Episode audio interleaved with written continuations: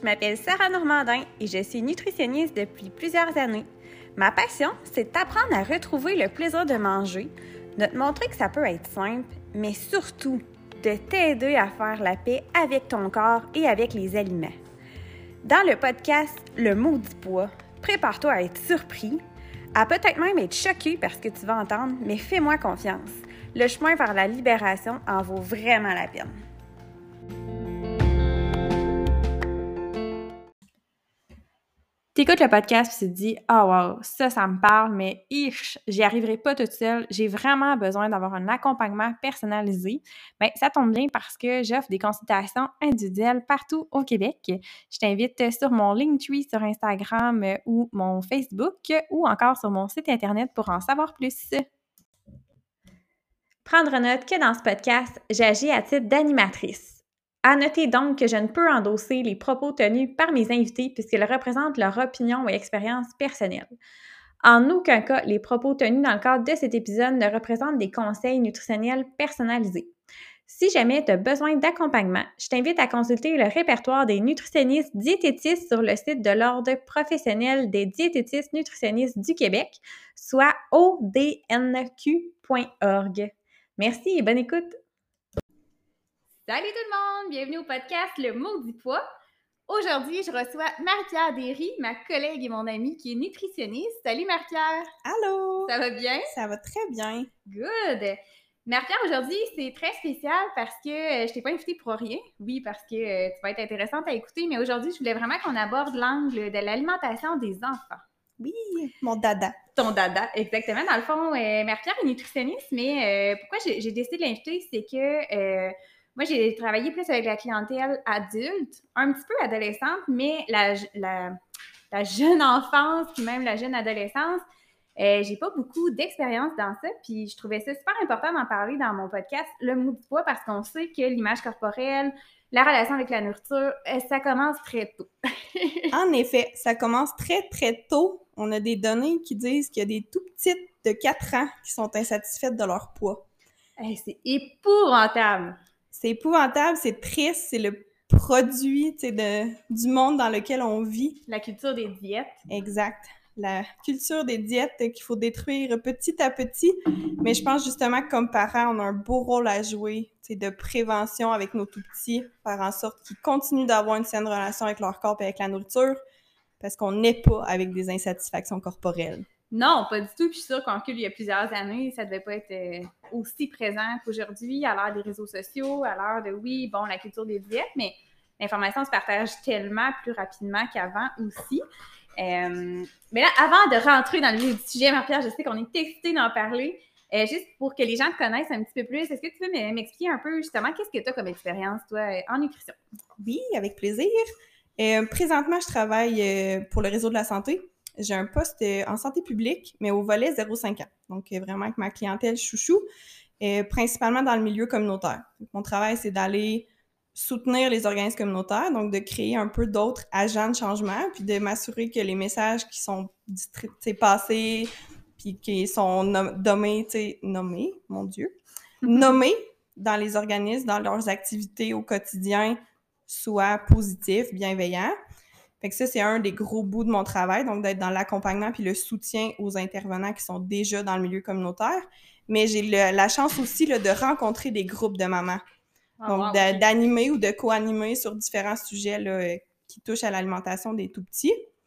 Puis ce qui m'a mené vers ça, en fait, c'est un peu de devenir maman moi-même. Donc, j'ai deux enfants qui ont 3 et 7 ans. Puis quand je suis devenue maman, j'avais jamais travaillé en pédiatrie. Ça m'avait même pas jamais passé par l'esprit, mais c'est ça, quand tu deviens parent, il n'y a pas de mode d'emploi, puis... Non, ça non! il arrive toutes sortes de situations où là, tu te remets en question. Puis j'ai développé là, une passion comme ça là, pour la, nutrition euh, qui touche plus à la petite enfance. Puis j'avais fait euh, après ça de la pratique privée là, pendant plusieurs années en pédiatrie pour aller toucher à cette clientèle-là.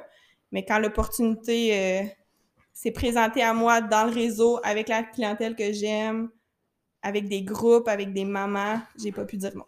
Ah oui, je comprends, tout à fait. Super. Fait que c'est pas pour rien que, que je t'ai choisi pour se parler de ce sujet-là. Moi, ce que je vois, c'est pas les enfants, c'est les mamans. Mm-hmm. Euh, ce que je vois, c'est les mamans qui ont baigné pendant des années dans la culture des diètes, puis qui essaient de s'en sortir, fait qu'avec lesquelles, justement, on aborde, euh, si vous avez écouté mes, autres épisodes de podcast, on, vous savez un peu dans quel, dans quel sens on s'en va, un petit peu plus vers l'équilibre, le plaisir, l'alimentation davantage intuitive, euh, d'apprécier, d'avoir une image corporelle qui soit neutre ou du moins positive pour avoir une bonne relation avec les aliments, avec son corps. Par contre, c'est des défis constants pour elle parce que euh, c'est pas un changement qui se fait en claquant, des doigts, parce que ça fait plusieurs années qu'on a été euh, quasiment euh, brainwashés, excusez l'anglicisme, dans la culture des diètes. Mais comment je vais gérer ça avec mes enfants? Puis ça, c'est là la question. c'est là que j'ai hâte de t'entendre. Qu'est-ce que moi, comme maman, je peux faire pour pas transmettre un peu ces insécurités-là, ces insatisfactions, ces messages-là de la culture des diètes dans laquelle j'ai baigné? effectivement que c'est super important. Puis en même temps, c'est une belle motivation. Oui. de dire euh, oui, je travaille sur moi pour moi, mais parce que aussi je veux mieux pour mes enfants, que c'est souvent une belle motivation pour les parents.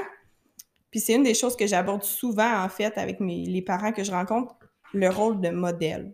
Ouais.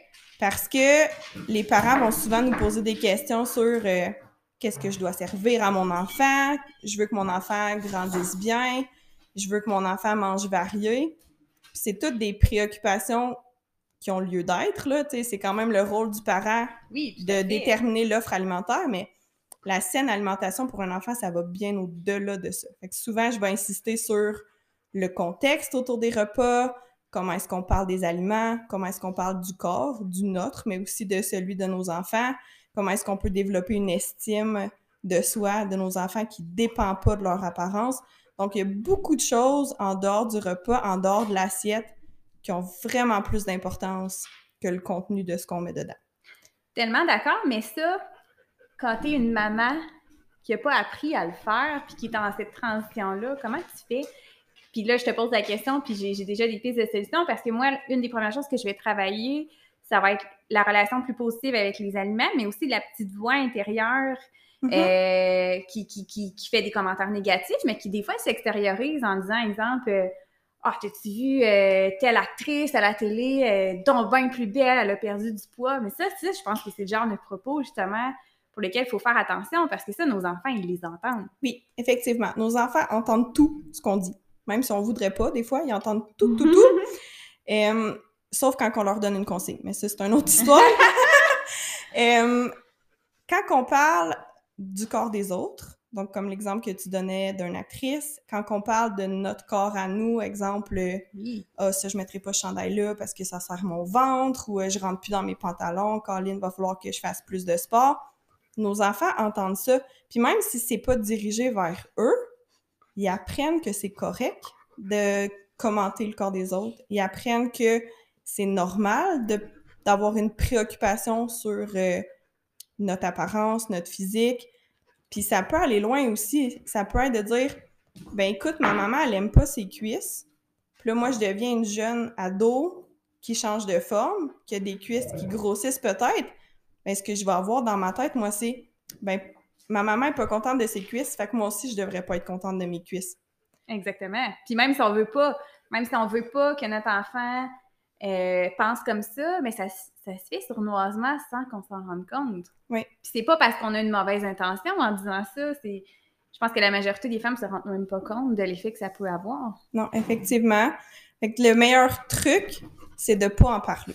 ça, ça, ça, nous vient pas naturellement, mais le plus possible de pas en parler. Du physique des autres, de notre physique. Puis j'irais plus loin aussi, c'est de mettre de l'avant autre chose que de parler de l'apparence physique. Fait que nos enfants, on a tendance à leur dire T'es bien beau, t'es bien belle, oh, t'es cute quand tu fais ça, ou t'es donc bien beau dans ton petit complet. Tout ça tourne autour de leur apparence physique. Fait que là, ce qu'ils entendent, c'est c'est important. Parce ben que c'est toujours ça qu'on me dit ou c'est toujours ça qu'on met de l'avant, donc c'est important de quoi j'ai l'air. Au-delà de pas faire de, de, de commentaires sur l'apparence, il y a de commenter autre chose aussi pour faire en sorte que l'estime de soi se développe. Fait que de dire à nos enfants Hey, je te trouve créatif, c'est une belle idée que tu as eue là. Quand tu fais telle chose, tu me fais rire, t'es drôle. As-tu vu comment tes jambes te permettent de courir vite, de sauter haut? Donc, d'aller leur donner cette appréciation-là envers leur corps pour d'autres choses que leur apparence physique. Je trouve ça intéressant ce que tu dis parce que c'est un exercice que je fais faire euh, aussi aux mamans, parce que moi, c'est les mamans que je reçois, euh, de changer ce discours-là intérieur, de dire euh, justement, je regarde mes cuisses, puis ah, sont donc bien grosses mes cuisses, puis j'irai pas nager avec mes enfants parce que je les trouve pas belles mes cuisses, puis je trouve ça dérangeant. Puis de, de, regarder cette phrase-là qu'on se dit à l'intérieur, puis de la changer pour mettre le focus ailleurs. Fait que c'est vraiment ce que tu me dis pour les enfants, de dire, ben justement, qu'est-ce qu'elles me permettent de faire, ces cuisses-là? Ben, ils me permettent peut-être d'aller faire mon 5 km de randonnée dans le bois que, ben, c'est pas parce que euh, j'ai tel ou tel poids ou tel format corporel que je pourrais pas y aller. C'est grâce à mes cuisses, sont musclées. C'est elles qui me propulsent dans cette journée-là. Euh, fait que c'est de recadrer un petit peu. Fait que je trouve que ça, fait un beau parallèle. Euh. c'est un peu la même chose, tu sais, de faire le travail sur soi, de recadrer ces pensées-là qu'on a, mais de déjà donner des outils puis d'autres phrases à nos enfants. pour pas qu'ils apprennent à avoir un discours qui est négatif, faut leur montrer d'autres choses. Oui, puis c'est tellement un beau cadeau à donner à nos enfants parce que moi, je le vois, le travail qui doit être fait pour changer ce discours-là, puis c'est pas facile ça demande beaucoup d'efforts, ça demande euh, euh, beaucoup de... C'est un changement drastique de, vision, de façon de penser. On a été éduqués dans la culture des diètes, puis là, de défaire tout ce qu'on pensait savoir pour le changer pour autre chose, c'est pas tout le monde qui est en mesure de le faire. Fait que si on peut déjà, oui, faire ce travail-là pour nous, mais en plus dans l'optique de donner un bon départ à nos enfants, ben, ça vaut la peine en tabarouette. Oui, vraiment. Puis c'est le fun parce que dans la nutrition pédiatrique, c'est quand même assez répandu, cette philosophie-là de dire faut maintenir une saine relation avec le corps, faut maintenir une saine relation avec les aliments, euh, de pas catégoriser les aliments comme bons et mauvais, de pas avoir des portions prédéterminées, d'encourager les enfants à écouter leur corps. C'est des concepts clés qu'on entend un peu partout, tu sais, en nutrition pour les enfants. C'est ce que j'entends mes collègues dire, c'est ce que je lis aussi, c'est ce que je vois quand même dans les outils, de santé publique. Fait que je pense qu'on est sur quand même une bonne base là, pour notre euh, nouvelle génération. Ça, je suis vraiment contente d'entendre ça. C'est de la musique à mes oreilles. Euh, moi, ce que j'aimerais faire, c'est extrapoler ça pour que les mamans puissent l'entendre, puis que ça puisse se poursuivre, puis qu'on essaye de changer le paradigme le plus possible un petit peu partout, parce que malheureusement, J'en vois aussi qui restreignent leur adolescent, leur adolescente au niveau de la quantité de pain, au niveau des glucides. Euh, J'en vois qui font la diète cétogène, mais qui l'appliquent à leurs enfants mm-hmm. dans la croissance. Euh, J'en vois qui commentent le poids de leur enfant. Et ça, ouf! oui. C'est ça. C'est ça, ça nous brise le cœur. Puis c'est nous, on a vu ce que ça fait plus tard. Exactement. On les a dans nos bureaux. On les a dans nos bureaux quand on travaille avec la clientèle adulte. Donc, d'essayer de préserver nos tout petits puis nos ados de ça, je pense que c'est un travail qui est super important. Puis un enfant ne devrait jamais être à la diète. Jamais, jamais, jamais. Tu, tu me dis, il y a des parents qui vont restreindre. Ça part d'une belle intention souvent. Oui, oui, mais ben oui, définitivement. Personne je m'inquiète parce que mon enfant, parce que je veux pas qu'il se fasse écœurer, je veux pas qu'il soit stigmatisé, je veux pas qu'il soit mis à l'écart, je veux pas qu'il ait des problèmes de santé. Puis, tu sais, à quelque part, ça vient d'une belle place. Mais c'est que dans ce temps-là, on pense pas, par exemple, aux conséquences négatives qui vont arriver si on restreint notre enfant. Fait que c'est ça qu'il faut éduquer les parents, je pense, de dire, mais ben, si tout le monde à table mange du pain, sauf mon enfant qui a un poids plus élevé, quel message j'envoie, là? J'envoie qu'il faut le traiter différemment. Après ça, mon enfant qui a eu un aliment interdit, qu'est-ce qui va arriver? L'interdit, ça reste pas euh, comme ça tout le temps, là. Ça amène l'inverse, bien souvent. Ça va amener une compulsion.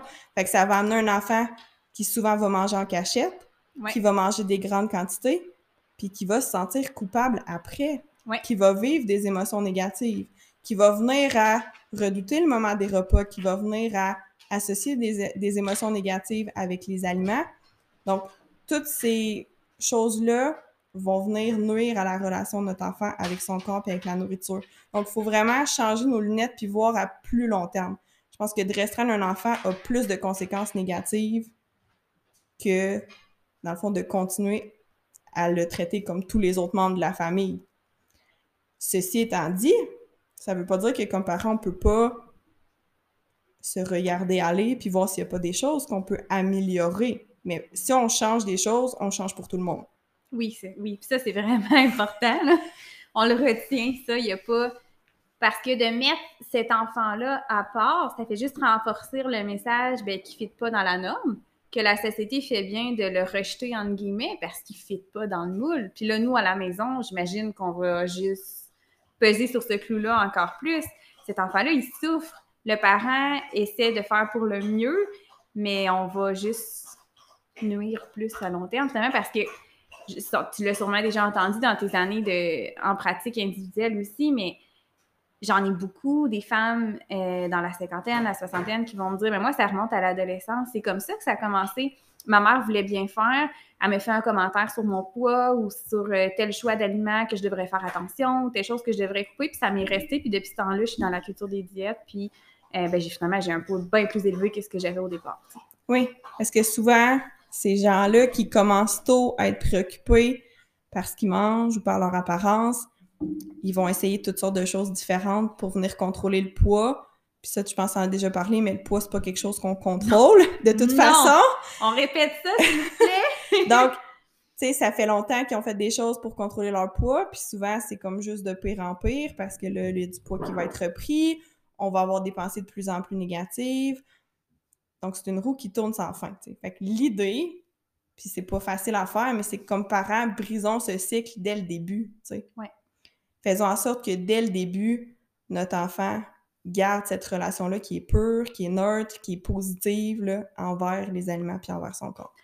Puis là, je te pose la question parce que, primeur, je vais recevoir euh, mon amie euh, qui est pédiatre, finalement, sur le podcast euh, éventuellement. Puis on veut, euh, elle, elle veut aborder un petit peu plus justement les complications liées à l'obésité, ce qu'elle voit dans son bureau. Puis j'ai envie de te poser la question, toi, Marie-Pierre, si jamais euh, on reçoit une consultation dans notre bureau nutritionniste pour euh, un enfant qui est obèse, qui a des problèmes, des complications, qui peut avoir de la pression, qui peut avoir la stéatose hépatique, le fameux foie gras qu'on voit de plus en plus arriver chez les adolescents, qu'est-ce qu'on fait avec ça? Qu'est-ce qu'on fait? Grande question. Euh, premièrement, moi, je rencontrais jamais les enfants ou les ados. La majorité du temps, du moins la première intervention, c'était toujours avec le parent pour justement prendre le temps d'aborder toute cette question-là de l'importance des mots, puis l'important de pas restreindre, puis la relation avec les aliments. Donc, pour que le parent parte avec déjà ces idées-là, puis cette attitude positive-là, pour pas nuire encore plus à son enfant. Puis est-ce que je peux juste me permettre d'ajouter, est-ce que c'est pas aussi de montrer à l'enfant que c'est pas sa responsabilité à lui aussi oui. d'en être arrivé là, à ce poids-là, de dire en n'amenant pas tout de suite l'enfant dans le bureau, parce que souvent, c'est ça qu'on a comme impression, si je vais amener mon enfant, écoute ce que la madame va avoir à dire. Oui, écoute ce que la madame va avoir à dire, mais il y a beaucoup, beaucoup de choses autour de l'alimentation qui sont pas de la responsabilité de l'enfant. Exact. si on se ramène au partage des responsabilités, c'est ça, on peut hein, parler.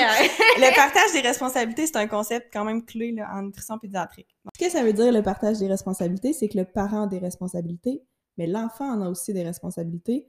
Puis l'idée, c'est que chacun s'occupe de certaines choses, puis ça garde l'harmonie autour de la table, ça fait en sorte que les repas sont plaisants. Des repas plaisants, ça fait des enfants qui ont plus d'ouverture à goûter, qui vont développer une plus grande variété dans leur alimentation, mais aussi qui vont garder une saine relation avec leur corps et avec les aliments. Donc, ça met vraiment des, bons points de départ, en fait. Donc, le parent est responsable du quoi, c'est-à-dire le menu. c'est le parent qui décide qu'est-ce qu'il achète à l'épicerie, ce qu'il met dans l'assiette. Euh, puis ça répond à beaucoup plus que les besoins nutritionnels on va choisir des menus qui plaisent à tout le monde, qui vont respecter notre culture, nos coutumes, nos envies. Donc, il faut quand même euh, prendre ça dans son sens large, d'être responsable du menu. Après ça, le fait que le parent est responsable du menu, mais ça se peut qu'il y ait des choses quand même à revoir au niveau de l'équilibre, au niveau de la qualité, au niveau de la variété. Tout à fait. mais ça, ça lui appartient. Ça Ça sert à rien de nommer ça à l'enfant parce que de toute façon, c'est pas lui qui va magasiner puis qui va faire l'épicerie. Non, puis si entend ça, l'enfant, je me dis, il risque aussi de comprendre qu'il y a des bons ou des mauvais aliments, alors que c'est pas du tout ça qu'on veut inculquer. Puis c'est de toute façon, comme tu dis, c'est pas à l'enfant de se sentir responsable de ses choix. C'est pas l'enfant doit manger la même chose que le reste de la famille, en fait. Là. Exact. Puis comme tu dis, de ne pas classer les aliments comme bons et mauvais, c'est aussi super important. Et quand on crée une hiérarchie comme ça entre les aliments, ben premièrement, ceux qui sont interdits ou moins bons ou qui arrivent moins souvent dans le menu, ben en fait, on crée l'envie, on crée l'intérêt, fait en sorte que les enfants en veulent encore plus souvent. Ça fait en sorte aussi que quand ils ont l'occasion d'en manger, ben, ils savent pas trop comment se comporter autour de cet aliment-là non plus. Donc, c'est possible qu'ils en mangent au-delà de leur faim, qu'ils se sentent pas bien. Puis même si on va plus loin encore dans notre réflexion, les aliments qui seraient catégorisés comme mauvais ou moins bons, ça envoie le message aussi que si j'en mange, je suis moins bon ou je suis mauvais. C'est comme hmm. si le fait d'accorder une valeur morale à l'aliment va influencer la perception de la valeur morale de la personne, alors que ça n'a aucun lien. Puis ça crée déjà cette espèce de, relation automatique-là de dire je mange tel aliment, donc je prends du poids parce que j'ai mangé un mauvais aliment, alors qu'on sait que c'est tellement pas comme ça que ça fonctionne. Mais déjà dans le jeune âge, on inculque ça euh, à l'enfant. Puis ça, c'est difficile à défaire après. c'est très difficile de défaire des croyances qui sont entrées comme ça depuis longtemps. Donc, le meilleur truc, c'est de nommer les aliments par leur nom. Point. Pas mange, mange les légumes, c'est bon pour la santé. Non. Un légume, c'est un légume. On mange une chip, c'est une chip. C'est pas une gâterie, c'est pas une cochonnerie. C'est pas, euh, pas une récompense, un spécial ou une surprise. C'est une chip. Donc, on enlève cette classification-là entre les aliments. Donc, ça, c'est super important aussi dans le, le, choix des mots. Donc, le parent décide du menu, mais il décide aussi de comment il le présente. Mm -hmm. le parent a pas mal plus de responsabilités. Là, on commence, mais il y en a d'autres. Il y en a d'autres. Donc, le parent est responsable aussi du camp, c'est-à-dire de l'horaire autour des repas, de l'horaire des collations. C'est important beaucoup là, dans la petite enfance. Donc, tu sais, nos enfants, ils ont des petits besoins, mais des grands besoins. Donc, c'est important de leur offrir à manger souvent pour soutenir la croissance. Mais au-delà de ça, dans la relation avec la nourriture, un enfant qui a un horaire, c'est rassurant. Donc, il sait qu'il va avoir l'occasion de remanger par la suite. Donc, il est capable à ce moment-là de s'écouter de dire ben pour l'instant j'ai plus faim mais je vais avoir l'occasion de remanger plus tard cet aliment là je l'aime pas donc je vais le laisser de côté pour l'instant mais je sais que tantôt avant le dodo je vais avoir la collation puis que je vais pouvoir manger donc ça lui laisse cette liberté là d'écouter vraiment les messages que son corps lui envoie donc cet horaire là elle a sa place après ça le parent est responsable du où donc de l'endroit où est-ce qu'on va manger idéalement ce qu'on suggère c'est de manger à la table tout le monde ensemble parce que, entre autres, ça permet à l'enfant d'être plus curieux, de manger dans le plaisir, de nous imiter, puis de nous voir manger des aliments dans le plaisir. Mais ça apprend plein d'autres choses aussi.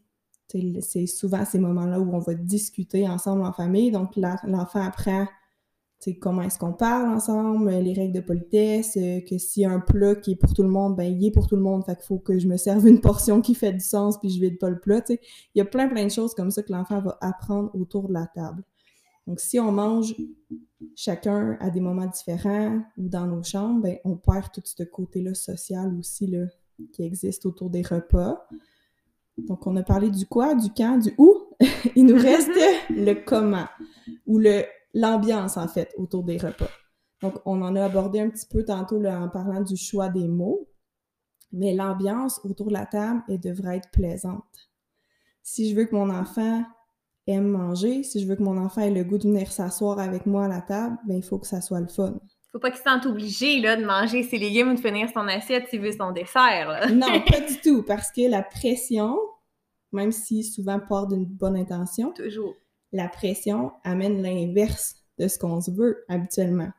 Donc, si, exemple, la règle, c'est que tu dois finir ton assiette pour avoir le dessert, ben de un, ça envoie le message que faut que tu manges même si tu n'as plus faim. Que tu ne hein? sois pas à l'écoute de tes signaux. Que tu sois pas à l'écoute hein? de tes signaux. Ce qui risque d'arriver, c'est que le dessert, il va être mangé sur un estomac plein. L'enfant apprend que c'est correct de se sentir comme ça, puis de dépasser sa satiété. Il perd la confiance en son corps, il perd l'écoute. Donc, c'est pas sain à long terme. Puis aussi, le fait de créer de la pression, mais ça fait en sorte que l'enfant, il vit des émotions négatives aussi à la table. Donc, si j'associe que la nourriture, c'est pas le fun, je me sens coupable, je me sens pris, je me sens coincé, mais j'aurai pas le goût de venir manger non plus. Puis j'aurai pas le goût d'essayer une variété de choses, puis j'aurai pas le goût de goûter. Fait que c'est important de garder ça le plus plaisant possible. Ça veut pas dire qu'on peut rien faire ou rien dire non plus, tu sais. Souvent, j'entends les parents, mais ben là, si je peux plus manger, si je peux plus demander tant de bouchées ou si je peux plus demander euh, de manger le dessert, le, repas pour avoir le dessert, qu'est-ce que je vais bien faire?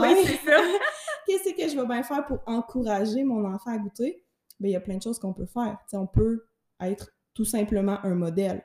Donc, si moi je mange, puis que j'ai du plaisir, puis que je dis hum, c'est bon, j'aime ça, les carottes quand elles sont préparées comme ça, mais ça se peut très bien que mon enfant ait le goût de m'imiter puis de faire la même chose aussi. On peut leur offrir l'opportunité de goûter souvent aussi. Donc, de le mettre souvent au menu pour que l'enfant apprenne à connaître l'aliment, puis à un moment donné, il devient moins épeurant, puis je vais avoir envie de l'essayer. On peut leur demander Le repas se termine bientôt. Es-tu certain que tu as terminé? Veux-tu goûter à telle chose avant qu'on desserve la table? Mais si l'enfant dit non, l'enfant dit non, puis on le respecte. Donc, on peut quand même demander des choses ou donner des mots à nos enfants. Je pense que c'est ça qui est important aussi. Oui. Puis, tu sais, on parle de, de modèle. Euh, fait que c'est certain que la maman qui mange différemment du reste de la famille parce qu'elle elle veut contrôler son poids, c'est pas une chose qu'on désire donner comme modèle.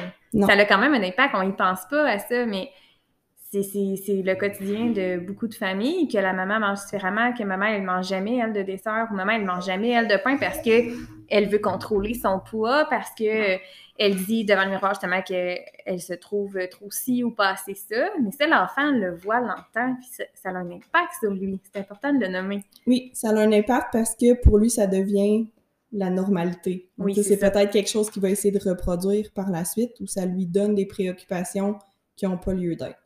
Fait que le plus possible, tout le monde mange la même chose.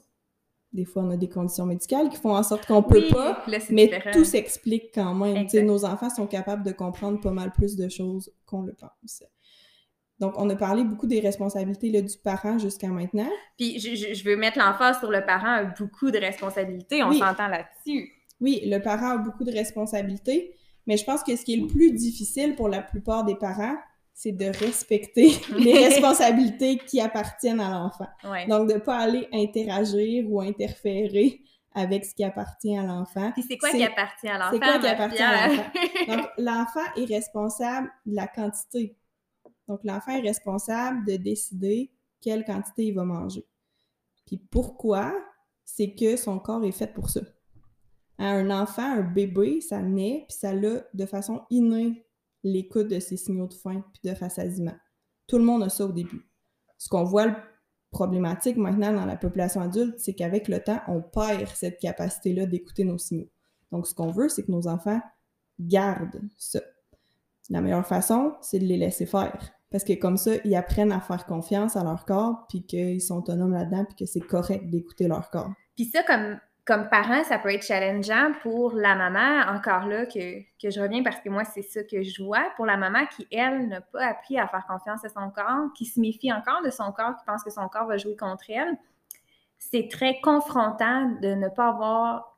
Dans le fond, c'est qu'elle va perdre le sentiment de contrôle mm-hmm. par rapport à elle-même, mais encore plus par rapport à son enfant. Je pense que c'est le même, euh, la même problématique qu'on voit là de dire j'ai l'impression de contrôler un peu plus l'alimentation de mon enfant. Je pense bien faire, mais au final, c'est la, la seule chose qu'on veut éviter de faire finalement. Oui.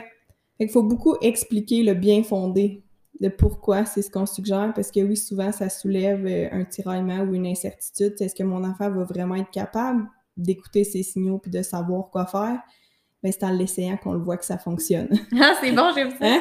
Parce que sais, moi, je l'ai fait avec mes enfants de par ma profession, mais tu sais, le nombre de fois que j'ai été surpris où, exemple, on est allé au restaurant, mon enfant me demande une méga portion de gâteau qui vient euh, avec son dessert, puis après trois bouchées, euh, c'est terminé, maman, mon goût de sucré est passé. C'est dans ce genre de situation-là que tu te dis, ben ok, ça fonctionne. je peux continuer à faire confiance à mon enfant ça, on verra pas ça beaucoup chez l'adulte. Hein? non, effectivement, mais c'est qu'on a été déprogrammés. on est tous avec cette capacité-là de bien s'écouter. Donc, c'est un beau cadeau à faire à nos enfants de les laisser faire, de laisser avoir la confiance en leur corps. Ça veut pas dire qu'on les aide pas, par exemple. Hein, donc, nos enfants ont souvent besoin de nous pour les guider, pour leur montrer l'exemple, mais pour leur donner des mots aussi. Fait qu'on peut poser des questions à notre enfant. Là, on va s'installer à table. Est-ce que tu as une petite, une moyenne, une grande faim? La portion que je t'ai servie, est-ce que tu penses que c'est correct? Puis j'irai même plus loin, les enfants qui sont plus vieux, laissons-les servir. Hum, intéressant. Hein, donc, le concept là, du repas au centre de la Oui. table, qu'on entend beaucoup parler, là, entre autres par euh, Sandra Griffin, qui est Oui. nutritionniste. Maman mange bien. Maman ça? mange bien sur les réseaux sociaux, elle nous présente souvent là, ses, as- ses repas familiaux. donc, Maman mange bien que quatre enfants. que quatre hein? enfants, effectivement. Donc, euh, de mettre tout le repas sur la table, ça permet à l'enfant justement d'assumer son rôle, de se servir et de respecter son corps et ses portions. Mais c'est pas mal le fun aussi pour les parents. Parce que tout est là. J'ai pas besoin de me relever 12 fois pour aller servir ou chercher quelque chose ou euh, aller euh, vider l'assiette de mon enfant qui veut plus voir ça devant lui. Tu sais, tout est déjà installé. Je profite du moment après ça là, en famille. Fait que ça, c'est une belle stratégie là, aussi. Après ça, ben, au courant du repas, on peut leur demander Ah, présentement, comment tu te sens? Est-ce que ton ventre il, il est plein? Est-ce que tu es bien?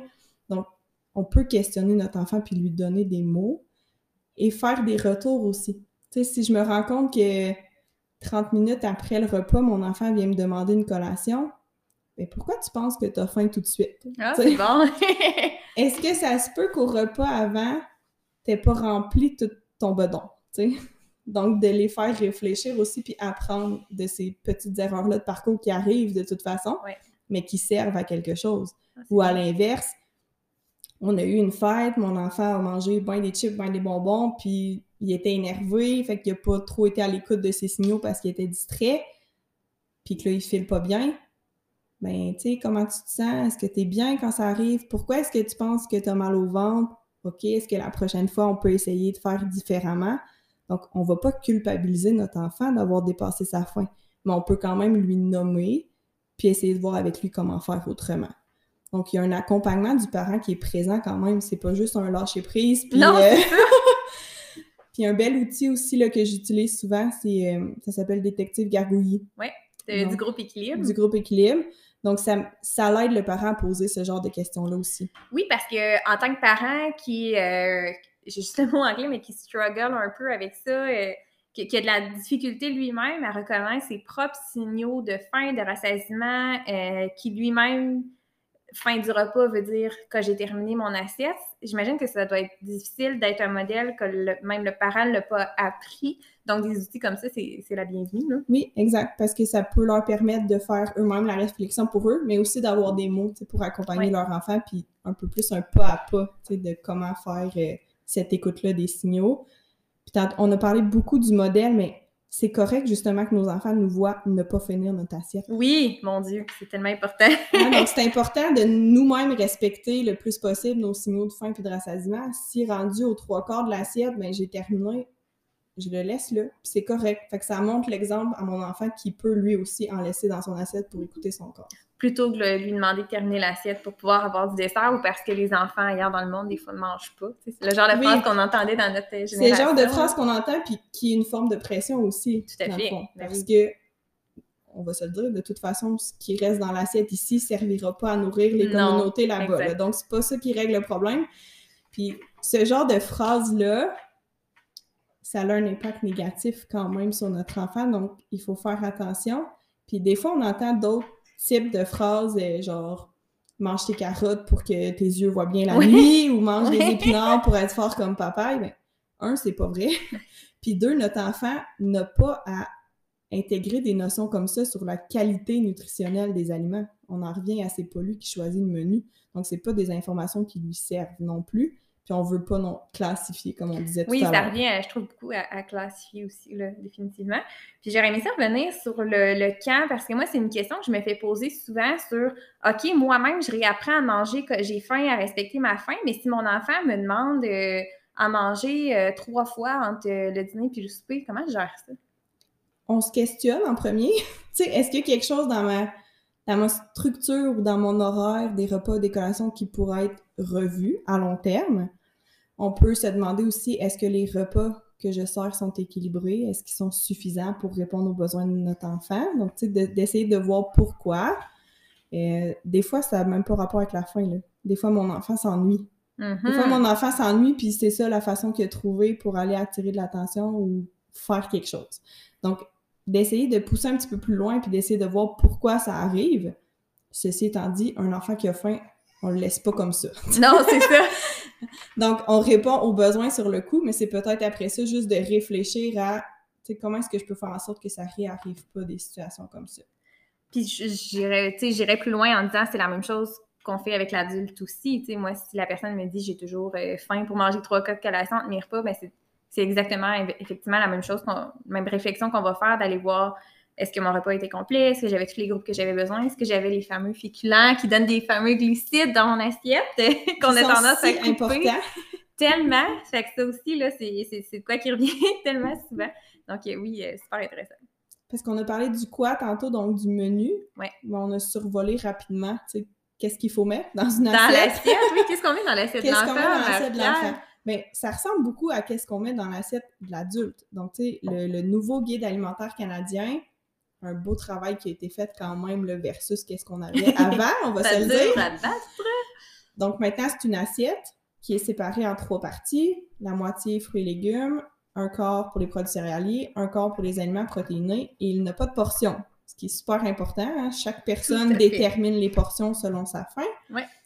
Chez l'enfant, c'est la même chose qu'on va voir. Donc, plus une représentation sous forme d'assiette qui n'a pas de portion prédéterminée. La différence est dans les proportions. Ouais. Donc, pour l'enfant, c'est trois parties égales, donc trois tiers. Un tiers pour les fruits et légumes, un tiers pour les produits céréaliers, un tiers pour les aliments protéinés.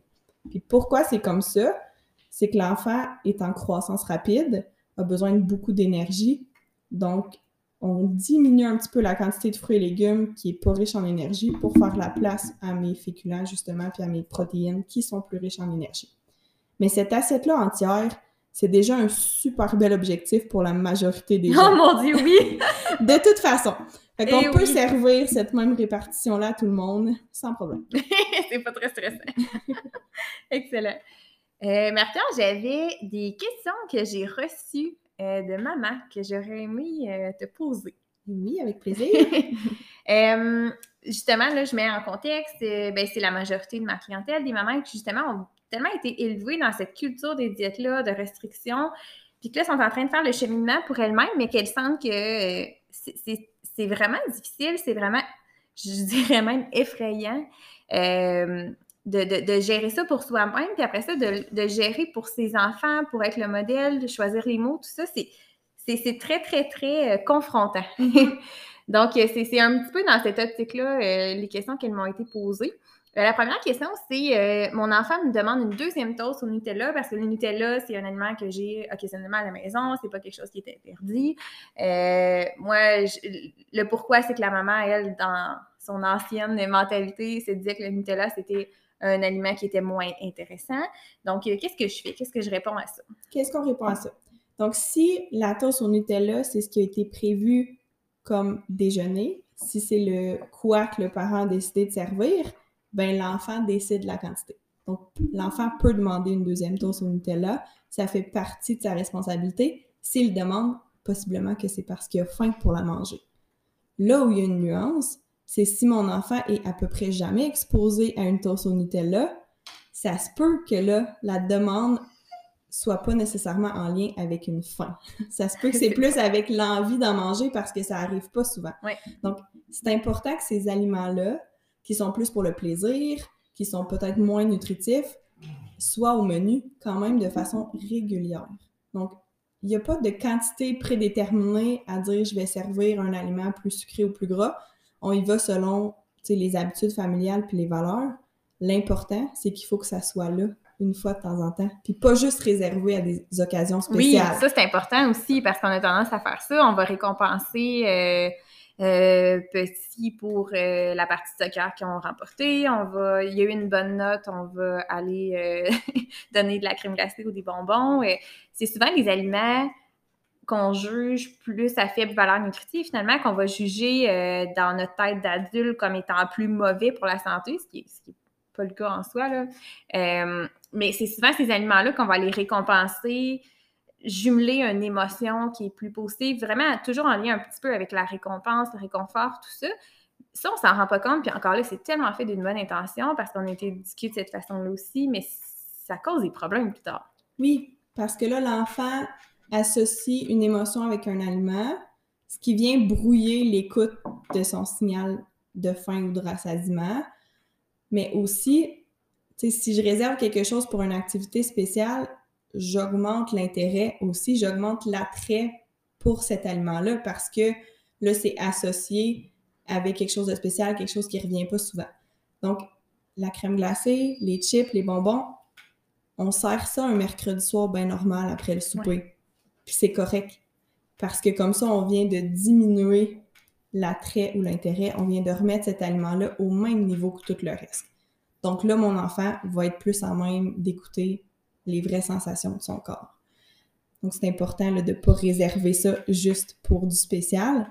Puis j'irai même plus loin. Utilisons pas les aliments comme récompense. Oui, oui, mais ça, c'est tellement vrai. Puis ça, encore une fois, je reviens à l'âge adulte, c'est tellement difficile à défaire quand c'est ancré. Parce que parfois, on sait même plus, on sait même plus que c'est une émotion qui est cachée derrière l'envie de manger. On fait juste manger pour camoufler l'émotion, mais ça passe même plus dans le conscient que c'est pour camoufler cette émotion-là.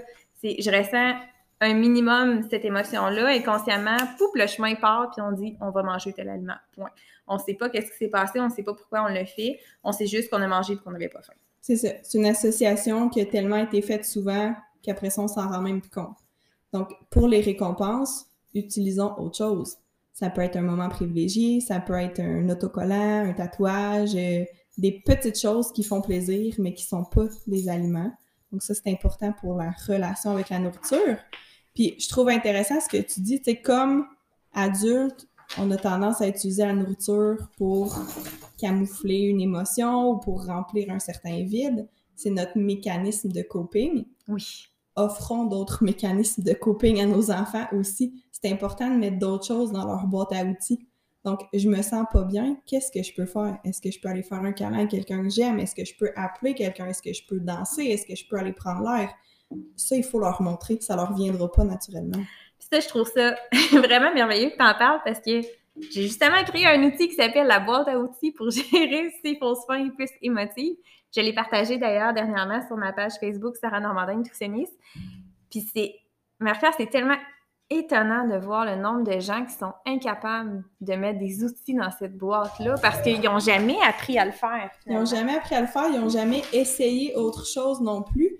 moi, c'était quelque chose que je faisais souvent avec ma clientèle adulte. Oui. C'est pas quand tu vis une émotion présentement que les idées vont devenir non, non c'est ça. assis-toi avant et fais-toi une liste de choses qui te font du bien.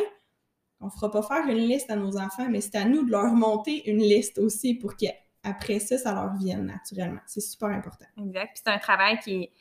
faut que ça s'apprenne parce que c'est difficile après. Puis ça arrive des gens qui sont incapables de remplir cette liste-là. Il n'y a rien d'autre qui me fait plaisir, marie dans ma journée que de manger tel aliment. Il n'y a rien d'autre qui peut remplacer mm-hmm. ça. J'ai jamais essayé autre chose. Par quoi ça je commence? Peut. Tu sais, ça se peut que des fois, à ce moment-là, ça soit la nourriture que j'ai besoin. Mm-hmm. Puis c'est correct que ça arrive. C'est juste qu'il faut pas que ça soit la seule solution. Exact. Faut pas que ce soit toujours ça, puis qu'on on se rende compte qu'on n'ait pas d'autres mécanismes. Mais je trouve ça important que tu le dises aussi parce que on a tendance à culpabiliser. Hein. On entend beaucoup euh, le mouvement, euh, c'est pas un mouvement, mais l'alimentation plus euh, intuitive, tout ça. On va passer les choses sur les réseaux sociaux.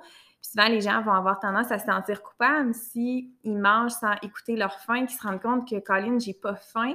Donc, techniquement, je ne devrais pas manger, mais non, c'est correct de temps en temps aussi. C'est pas parfait, c'est pas une autre forme de restriction, une autre forme de diète. Là. Faut pas que ça devienne une nouvelle euh, règle à suivre, là, rigide. L'idée en arrière de l'alimentation intuitive, c'est beaucoup la bienveillance. Donc, d'accepter que des fois, on fasse des choses pour d'autres raisons que les, les sensations physiques de faim et de rassasiement, puis que ça fait partie de la vie ça fait partie de la vie, puis c'est pas ça qui va venir brimer notre santé, c'est pas ça qui va venir jouer sur notre poids, c'est, c'est pas des petites choses comme ça de temps en temps qui vont faire la différence. Là. C'est toujours, je le dis souvent, c'est toujours une question d'équilibre, c'est sur plusieurs jours, plusieurs semaines, plusieurs mois, puis le corps est bien fait, il va s'auto-ajuster aussi, on, on a le droit à des marges, là. il n'y a pas d'erreur ou de... Autre question, Mère-Pierre. Les collations devraient-elles toujours être santé ou si je laisse mon enfant choisir ce qui lui fait envie? Là, je connais la réponse parce qu'on en a parlé, mais on va mettre euh, nos, euh, les gens qui nous écoutent à l'épreuve. donc on revient au partage des responsabilités. Le choix de l'aliment revient aux parents. Donc, c'est aux parents d'offrir ce qui est disponible pour la collation, les enfants aiment beaucoup choisir. Ça veut pas dire qu'on peut pas leur laisser une certaine marge de manœuvre. Donc, Mais pas toute la garde-manger. pas tout le complet. garde-manger. Donc, à ce moment-ci, on est rendu à la collation. Ce qui est disponible, c'est un ficello, une pomme ou une compote. Qu'est-ce que tu veux dans cet éventail-là? Ça, c'est correct. Mais pas de laisser l'enfant décider ce qu'il va manger. Parce qu'après ça, il s'en vient une espèce de guerre de pouvoir aussi, pas juste aux collations, mais au repas, où l'enfant va vouloir demander un repas différent avec la famille ou aller se faire une toast ou un bol de céréales parce qu'il sait qu'il a le droit de décider de quelque chose de différent. Mais ça, après ça, ça peut ancrer ce mécanisme-là de dire je vais manger juste les aliments qui sont rassurants Oui, ouais. ou juste les aliments que je connais. Les enfants, ils sont bons pour faire ça. Donc, il faut s'en tenir à un seul menu pour que l'enfant apprenne à découvrir des nouvelles choses parce qu'il va y avoir été exposé souvent puis parce que c'était ça qui était offert à ce moment-là. Ça veut pas dire de jamais prendre en compte leur goût, leurs envies ou Non, leur euh, choix de menu. ça. Puis j'ajouterais que c'est important de prévoir quelque chose que les enfants aiment aussi à chacun des repas. Donc oui, le parent décide du menu, décide d'exposer à certaines nouveautés, mais si je veux que mon enfant ait du plaisir à manger, faut aussi qu'il y ait des choses sur la table qui lui plaisent. Définitivement. Puis là, je te relance euh, un petit flash comme ça qui arrive. On n'en avait pas jasé ensemble, mais on voit passer beaucoup sur les réseaux sociaux ces temps-ci euh, l'offre alimentaire dans les écoles, les garderies qui est très restreinte, qui est justement toujours un choix d'aliments, soit fruits, légumes, euh, produits laitiers, mais là, on veut pas voir des biscuits au chocolat, on veut même pas voir de, de galettes ou de muffins maison. C'est comme... euh, Mhm. c'est vraiment un, un choix très, très restreint. Toi, qu'est-ce que tu en penses de ça? Donc, les fameuses politiques alimentaires, Oui! c'est un grand sujet. Ah oui! en fait, là, ce qui est arrivé, c'est qu'un jour, une politique alimentaire est sortie à l'attention des écoles, mais elle a été mal interprétée. Donc, cette politique-là se voulait pour les écoles à l'intérieur de ce qui se passe à l'école. Donc, l'offre alimentaire qui est servie par l'école, soit à la cafétéria, dans les machines distributrices, lors des activités. Puis là, oui, on met de l'avant plus les aliments nutritifs, dans l'idée que c'est un endroit d'apprentissage, c'est un endroit où il faut montrer le bon exemple, puis que c'est peut-être la seule occasion que certains enfants auront d'être en contact avec Oui. des fruits et légumes. Oui, Ok, donc-. Il y a quand même une certaine logique de dire à l'école, le plus souvent possible, ça va être des aliments nutritifs. Ça veut pas dire qu'ils en ont jamais, des, du chocolat puis euh, des chips. Là. Quand il y a des fêtes, ils vont en avoir. Mais c'est de garder cette vision de l'alimentation que les aliments nutritifs sont là le plus souvent. Mais ça, ça s'adressait à l'école. Ce qui a été fait, c'est qu'ils ont pris ces concepts-là, puis on les a appliqués à la boîte à lunch. Ouais. Mais c'était pas ça l'idée de départ. non, j'imagine, hein?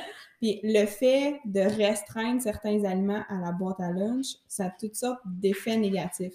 Tu sais, de un, ça va stigmatiser certains enfants. Il y en a des familles qui n'ont pas l'argent, Ben oui, ça, c'est un excellent point. qui n'ont pas l'argent d'acheter des fruits frais en plein hiver. Là. Donc, euh, si eux peuvent pas mettre, euh, exemple, les biscuits qu'ils ont reçus à l'aide alimentaire dans la boîte à lunch, l'enfant mangera pas. Est-ce que c'est ça qu'on veut? Ne pas soutenir mieux? la croissance de l'enfant. tu sais.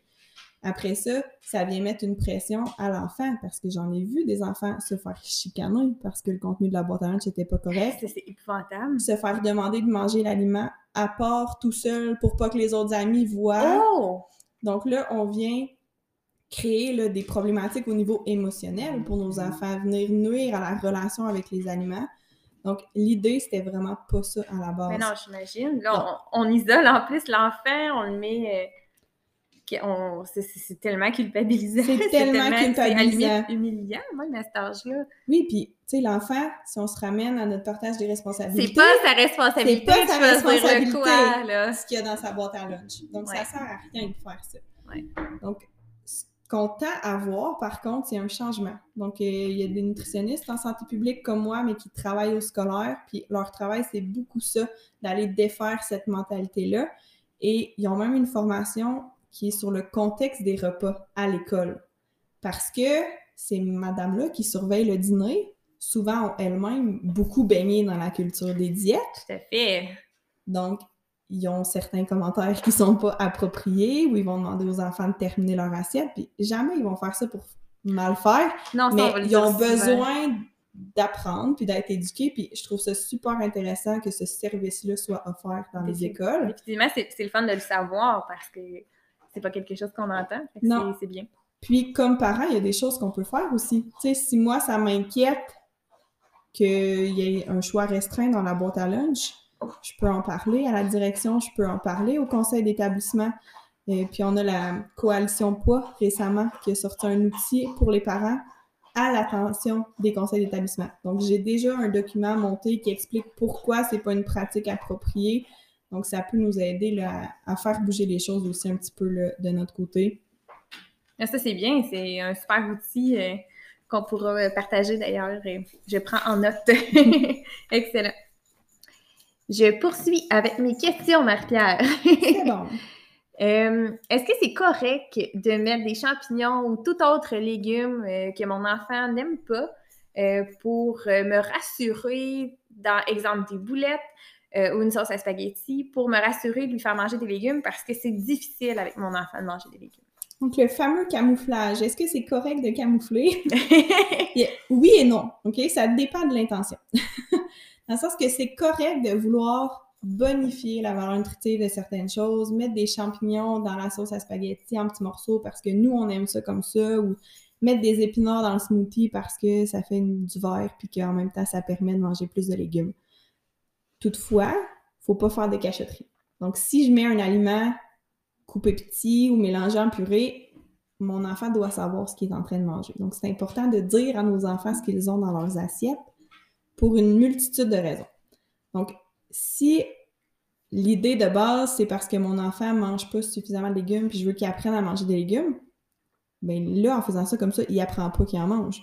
Parce qu'il le fait à son insu. Donc, il, apprend pas à découvrir une variété puis à apprécier une variété de choses s'il est même pas au courant de ce qu'il est en train de faire. Donc, c'est important de lui dire ce qu'il est en train de manger mais ça peut beaucoup nuire à la confiance que nos enfants ont envers nous aussi. J'imagine. Parce que les enfants, ils sont pas niaiseux. Hein. Ben souvent, ils s'en rendent compte de ces affaires-là. Donc, mm-hmm. mon enfant qui, dans sa boulette, tombe sur un petit bout de champignon, ça se peut qu'après ça, il ne veulent plus rien goûter pendant un temps, puis qu'il me fait plus confiance de ce que je lui sers, parce que là, j'ai essayé d'y en passer une petite vite. Oui.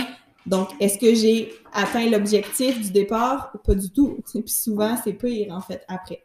Donc, c'est correct d'un certain sens de vouloir bonifier ou d'introduire des aliments dans d'autres recettes, exemple euh, des haricots noirs dans un brownies, des choses comme ça qu'on voit, puis ça peut se faire, c'est juste qu'il faut que ce soit fait en toute transparence, puis en le disant à nos enfants. Puis j'irai même plus loin.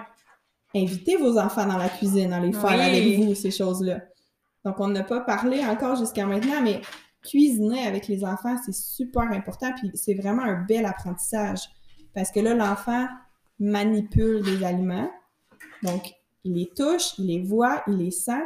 Les enfants, ils apprennent beaucoup avec leurs cinq sens au complet. C'est manger, ça se passe pas juste dans la bouche. Donc, quand que je touche, je manipule, ben j'apprends, je prends en note dans ma tête des informations sur l'aliment, il me fait moins peur tranquillement, je le connais plus, éventuellement, je vais avoir envie de le goûter. C'est un processus. Donc, toutes ces expositions-là aux aliments sont super importantes la cuisine, souvent, c'est plaisant. Que là, mon enfant va associer des émotions positives avec ces aliments-là, avec le fait de manger, avec le fait de cuisiner. Donc, ça permet une plus belle ouverture après aussi.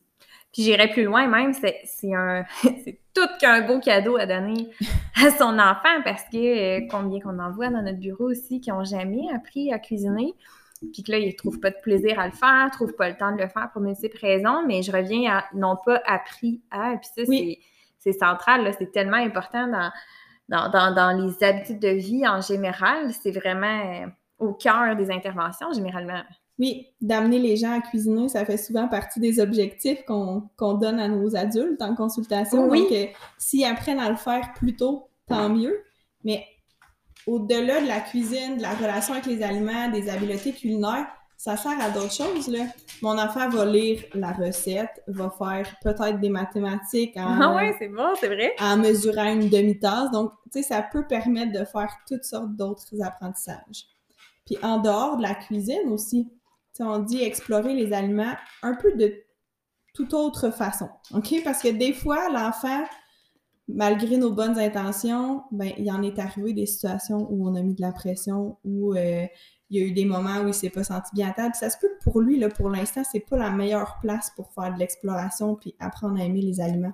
Donc, est-ce que je peux faire ça ailleurs? Est-ce que je peux amener mon enfant à l'épicerie? Est-ce que je peux aller au marché avec lui? Est-ce que je peux jardiner? On peut aller lire des livres sur les aliments, on peut colorier des dessins de brocoli, on peut utiliser une patate pour faire de la peinture. C'est tout ce que vous faites qui met vos enfants en contact avec les aliments.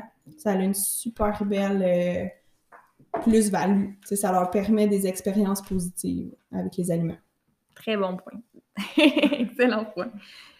Moi, ça faisait le tour des questions que j'avais. Marie-Thérèse, est-ce qu'il y en a d'autres qui viennent en tête que tu dis, ça, je l'entends souvent, c'est quelque chose qui serait important à sensibiliser les gens? Hmm. Excellente question. Je te prends en dépourvu. tu me prends en dépourvu. je pense qu'on a abordé la majorité des questions hein? qui reviennent souvent. Une chose qu'on n'a pas parlé, puis qui fait un lien peut-être avec ton podcast précédent. Oui. Donc, le mouvement. Oui, ah, C'est sûr que c'est moins notre, euh, notre tal comme nutritionniste, mais au même titre qu'on veut que l'enfant développe une saine relation avec l'aliment, les aliments, puis avec son corps, on veut qu'il développe une saine relation avec le mouvement aussi. Donc, de bouger en famille pour les bonnes raisons.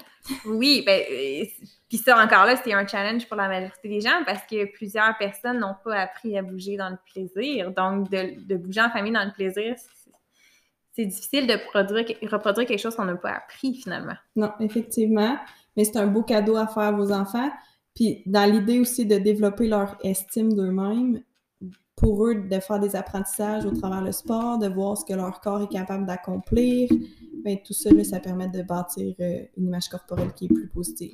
Puis j'ai vu sur le groupe Équilibre justement une super belle euh, publication euh, dans les derniers jours par rapport à ça, puis il disait euh, d'enlever la notion de performance. Je crois aussi autour de ça, un peu dans la même optique de dire on associe euh, euh, alimentation parfaite, sport, performance à quelque chose de très positif dans notre société. Donc, ça aussi, ça peut être un, danger qui peut. je pense qu'il faut rester à l'affût de ça aussi, de commenter les performances de nos enfants, les culpabiliser s'ils n'ont pas scoré au hockey ou peu importe. Oui, la précision performance et devoir atteindre certains objectifs euh, ou même récompenser avec la crème glacée ou pas récompenser quand on a perdu. Oui, c'est ça. Toutes ces, euh, ces composantes émotives-là, peut-être qu'on peut mettre autour là, euh, du sport qui serait négative, oui, il faut faire attention, effectivement. Excellent. Donc, on retient que le parent a beaucoup plus de responsabilités que l'enfant, qu'il faut faire attention aux mots qu'on nomme devant nos enfants parce que comment on se parle, nous, c'est comment notre enfant va apprendre à se parler plus tard. oui. Ça, je crois que c'est vraiment, moi, c'est ce que je retiens qui est vraiment majeur, central, puis je pense que c'est dans les principaux messages qu'on veut envoyer. Euh, la relation qu'on a avec notre corps, la relation qu'on a avec nos, l'alimentation, le, le, mouvement, il faut toujours se rappeler que notre enfant va prendre ça pour la norme, puis va nous avoir comme modèle. Fait que ça, c'est, c'est un beau cadeau à s'offrir, mais c'est un beau cadeau à offrir à nos enfants aussi. Oui. Exactement. Vos enfants, ils apprennent à travers vous. Donc, vous êtes leur premier modèle, vous êtes leur première exposition avec le monde extérieur. Donc, c'est super important pour vous, mais pour eux. Puis, ça me fait penser quand tu parles de modèle, faites attention à ce à quoi vous exposez vos enfants. Oui, c'est vrai, je voulais en parler, ça aussi, merci. La, la culture des diètes, c'est partout, puis on en parle de plus en plus, mais ça va loin, là ça va dans la Barbie qui a la taille super fine, puis dans la figurine de Spider-Man qui est donc bien musclée. Si c'est les seules choses que votre enfant côtoie, mais ben, c'est les images qui vont se développer aussi dans sa tête de ce qu'est la normalité. Oui, puis en lisant le livre euh, Grosse épuis d'Edith Bernier sur la grossophobie, elle mentionnait même que ce qu'on va voir souvent dans euh, les émissions, euh, les BD, tout ça, c'est que l'enfant ou le personnage qui est gros, c'est celui qui va être imbécile, c'est celui qui va être drôle, ça sera jamais le plus intelligent, ça sera jamais le héros. Là, on voit que la culture change là, de plus en plus. Là, je suis peut-être moins à l'affût des, des, de ce à quoi les enfants sont exposés dans, dans, les films et tout ça. Mais de notre génération, mon doux, c'était tellement le cas. On pense à Astérix, on pense à tellement de personnages. Euh, dans La Petite Sirène, Ursula, qui elle aussi était la méchante, que c'est elle qui était obèse. On voit... Euh, toujours le personnage principal, le héros qui est très musclé, ou la, mm-hmm. fille qui est toujours euh, très belle, avec des grands yeux, une petite taille, des cheveux blonds. C'est pas ça dans la vraie vie. Donc, euh, il existe toutes sortes de choses, toutes sortes de films, toutes sortes de livres. Donc, c'est un peu à nous aussi, comme parents, d'exposer à la diversité au travers de ça. J'imagine qu'avec la nouvelle ère des réseaux sociaux, comme parents, ça doit être tout qu'un challenge aussi. Oui, tout qu'un challenge parce que nos enfants, ils sont souvent indirectement exposés, mais parce que pour nous aussi, souvent, ça l'envoie une image erronée de ce qu'est la parentalité, de ce qu'est la vraie vie, de ça nous donne des attentes qui sont photoshopées, filtrées, pas ce qui se passe dans la réalité. non, j'imagine. Donc, euh, c'est un... faut faire le ménage. Je pense que c'est souvent ça que je dis à mes parents, à mes familles, à même aux femmes que je côtoyais dans mon bureau. Oui, c'est ça. Moi, je l'ai fait avec les femmes que je côtoie. C'est faire le ménage, les réseaux sociaux, oui.